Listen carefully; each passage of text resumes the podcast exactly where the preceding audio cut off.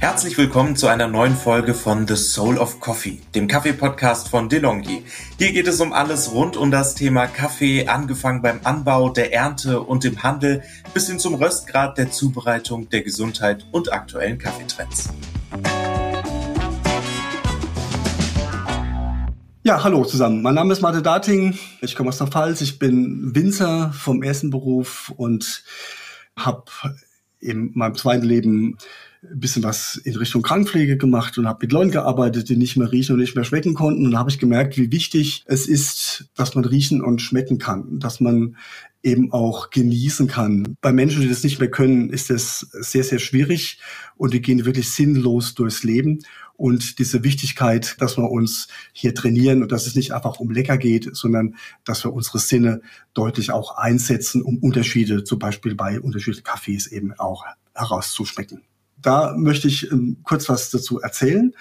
Dieser Bereich der praktischen Sensorik habe ich dann auch zu meinem Geschäftsfeld gemacht und wir haben die Wine System gegründet, weil ich eben Winzer bin, deswegen auch Wine.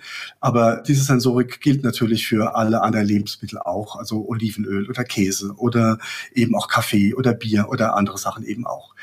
Und was mir immer aufgefallen ist, dass es eben Dinge gibt, die man mag oder Dinge, die man nicht mag. Soweit so lapidar.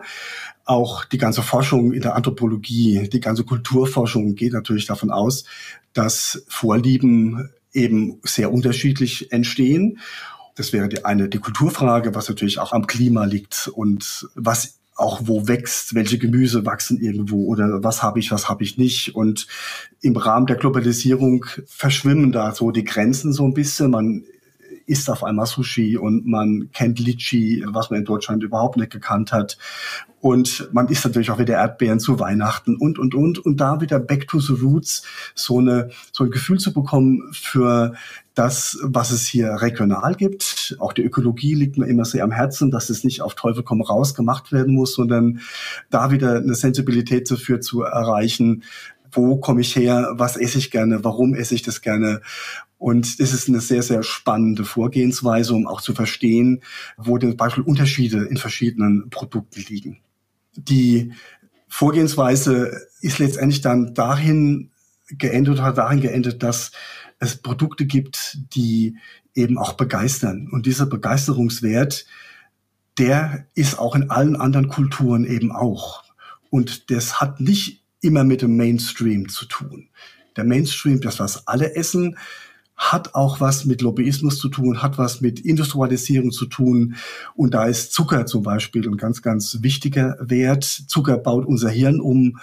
Zucker ist eine Droge eigentlich. Und das wird natürlich von den großen Firmen entsprechend auch immer publiziert und natürlich auch nicht eben als negativ dargestellt. Zucker ist wirklich ein Wert, auf den man achten sollte, wenn man sich ernährt. Sei es von der wissenschaftlichen Seite vom Diabetes her, auf der anderen Seite schmeckt Zucker natürlich allen gut. Und wenn man weiß, dass diese vier Grundschmeckarten, süß, sauer, salzig und bitter, dass am meisten eben Zucker gemocht wird, dann sollte man sich Gedanken machen, warum ist das so? Auf der anderen Seite wird man Produkte entwickeln, die eben süß schmecken, weil das alle Leute mögen. Und auf der anderen Seite wird salzig, bitter und sauer eben auch entsprechend eher kritisch gesehen oder in kompatiblen Formen dargeboten, wo man eben auch merkt, im Food Pairing Bereich oder eben auch im Begeisterungswert könnte auch eben nicht nur im Zucker, sondern auch in der Kombination von Salz und Säuren oder eben von Eiweißen und Pflanzenstoffen eben eine sehr, sehr hohe Attraktivität liegen. Und da weiter zu gucken und da weiter zu forschen und da weiter auch in die Praxis zu gehen und möglicherweise andere Wege zu gehen als der Mainstream.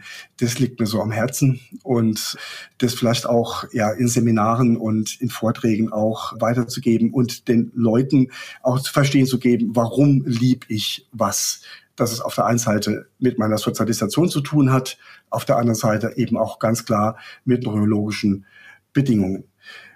Auf jeden Fall dazu differenzieren und es nicht einfach hinzunehmen, sondern nachgucken, was passiert bei mir, warum mag ich das, warum mag ich das nicht und dann auch selbst das Gefühl zu kriegen, ah, ich bin deswegen so gestrickt, weil ich daher komme, weil ich das mag oder weil ich so erzogen worden bin.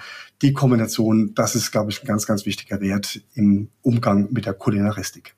Ja, es ist eine sehr komplexe Medienlandschaft, die wir mit Kaffee hier bedienen. Komplex, wie gesagt, immer dann, wenn man nicht weiß, was es ist. Und ich denke, wenn jemand behauptet, er wüsste alles, dann hat er wahrscheinlich schon gelogen. Deswegen freue ich mich, wenn man neugierig bleibt, bleibt dran. Und mich hat es sehr gefreut, dass ich hier sein durfte. In die Praxis zu reden ist mein Ding. Und wenn es euch gefallen hat, bleibt dran, hört euch diese Podcasts an, sind sehr bereichernd und jeder hat was zu sagen. Wie gesagt, bleibt neugierig. Vielen Dank. Diesen Podcast könnt ihr auf allen gängigen Podcast-Plattformen abrufen, abonnieren und bewerten. Wenn ihr Fragen oder Feedback für uns habt, dann schreibt uns gerne an podcast-delongi.de at delongigroup.com. Danke euch fürs Zuhören und bis zum nächsten Mal bei The Soul of Coffee.